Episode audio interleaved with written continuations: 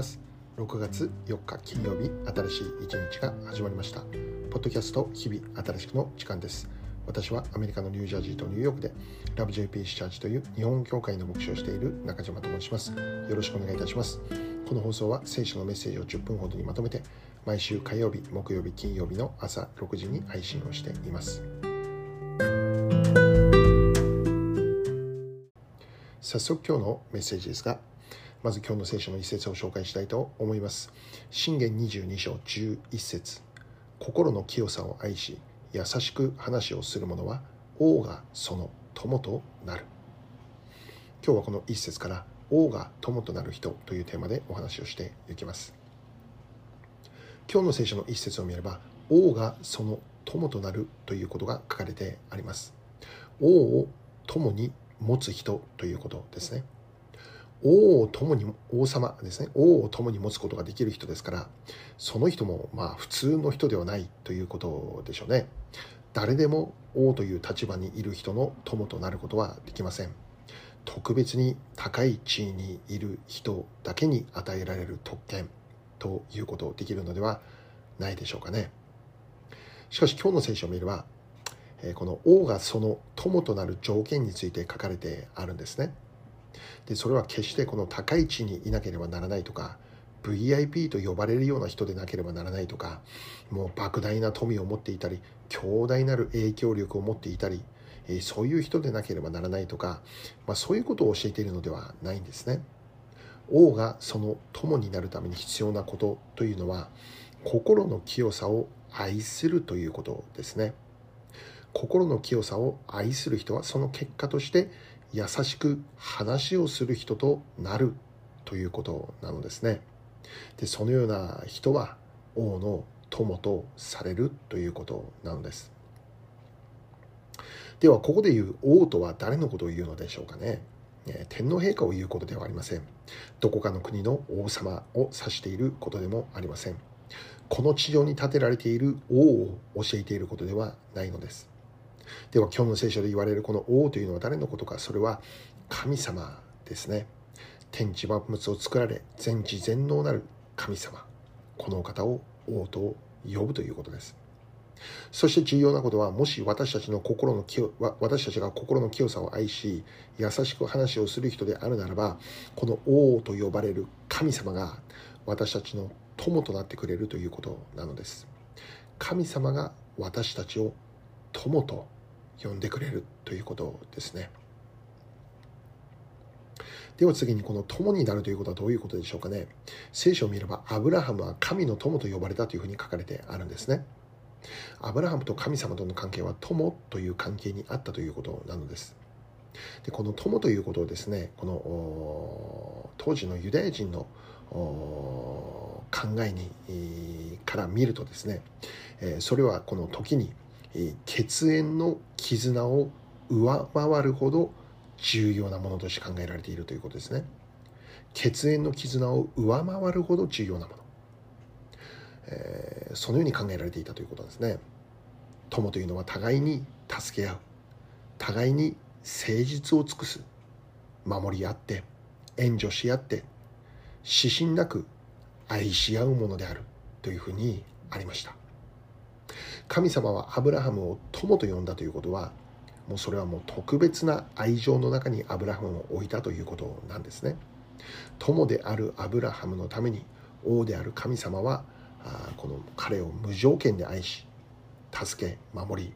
援助するということなのです。またある本を見ればこの友情というのは互いに秘密を打ち明けることができるほど尊いものであるというふうにありました。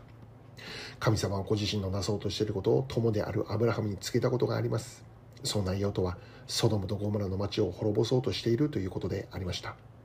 神様がなそうとしていることをアブラハムが知ったとき、ソドムに住んでいる老いであるロトの救いのためにアブラハムは祈りを、祈りを始めることになるのです。結果的にロトは神様の裁きから救われることになったんですね。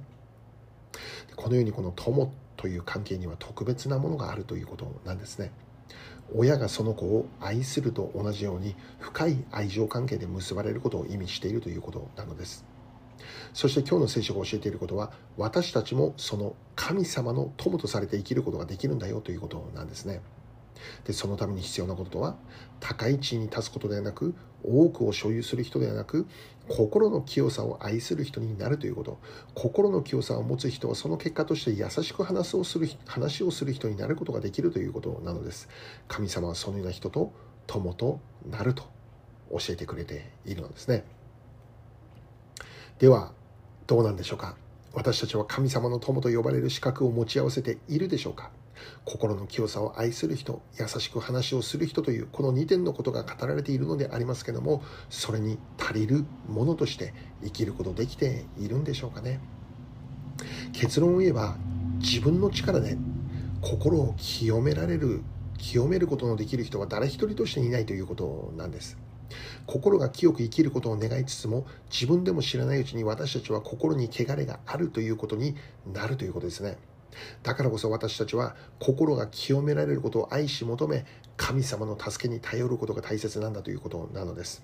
神様の力によって私の心が清められるようにそのことを求めていくということなんです。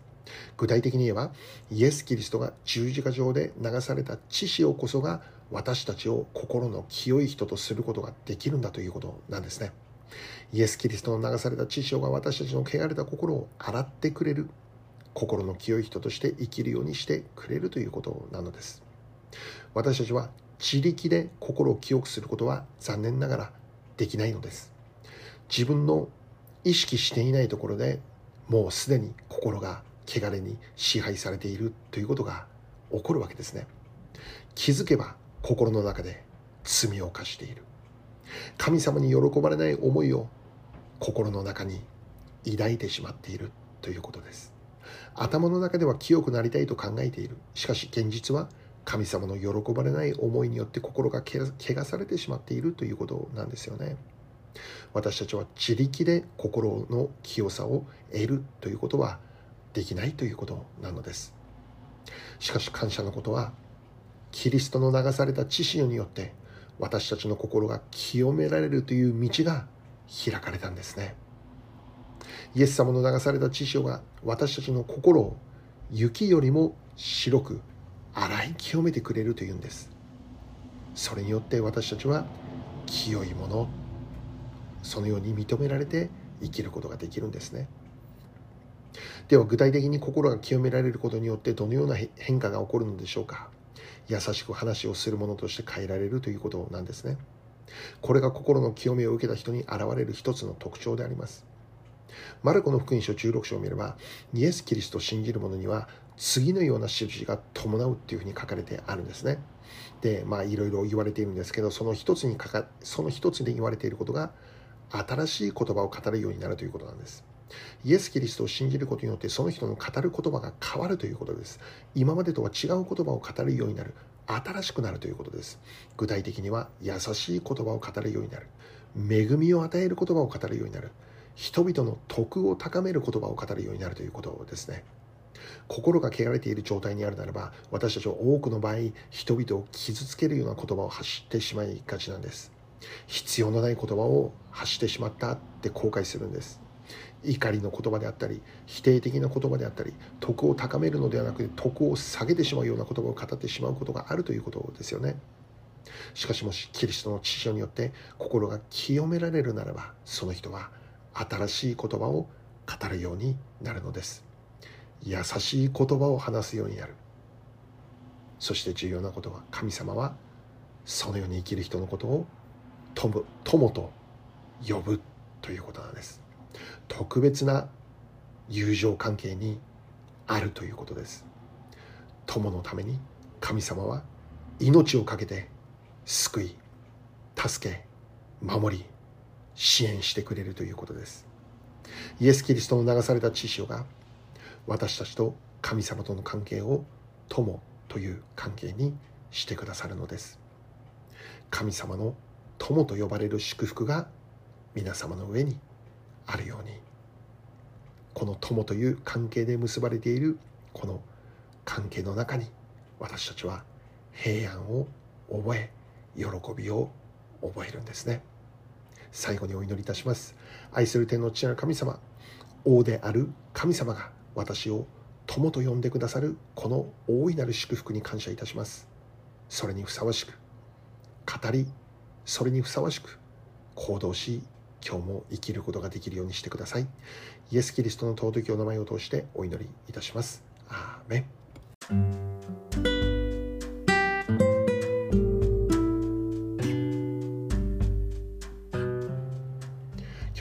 でとなります良い一日をお過ごしください次回の放送は来週火曜日となります